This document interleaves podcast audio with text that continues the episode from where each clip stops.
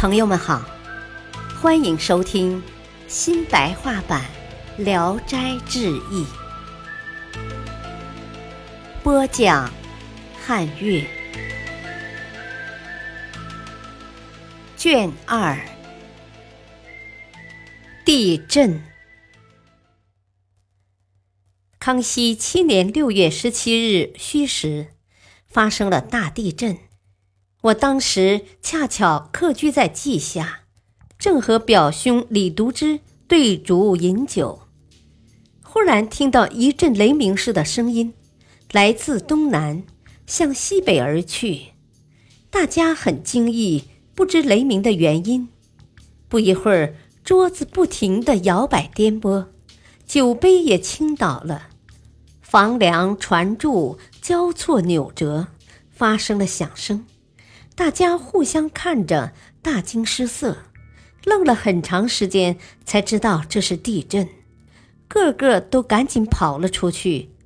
看见楼阁房舍扑倒在地，又立了起来，墙倒屋塌的声音，加上儿哭女嚎，喧闹得如同一锅滚水。人们头晕目眩，不能站立，坐在地上也随地翻滚。河水倒灌，掀起一丈多高的浪头，满城都是鸡鸣犬吠的声音。大约过了一个时辰，才稍稍稳定下来。看看大街上，男女都赤身裸体的聚在一起，争着传递消息，并且忘了他们没有穿衣服。后来听说某处井筒倾斜，不能汲水了。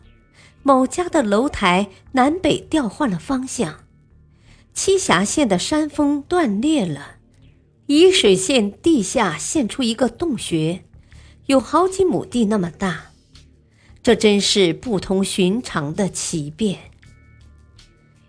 有个小城镇的妇女，晚间起来便尿，回来看见狼叼走了她的孩子，妇人急忙和狼争孩子。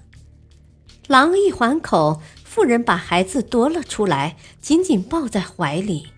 狼蹲在他的前边不肯走，妇人就大喊大叫，敌人一起跑过来，狼才吓跑了。妇人镇静下来，很高兴，指天画地叙述狼叼孩子的形状和自己夺孩子的情形，讲了很长时间。忽然醒悟自己身上一丝没挂。才跑回去了。这和地震时男女都忘了穿衣服是同样的情景。人在惶恐急迫的时候想不到别的，是何等可笑啊！感谢收听，下期播讲海公子，敬请收听，再会。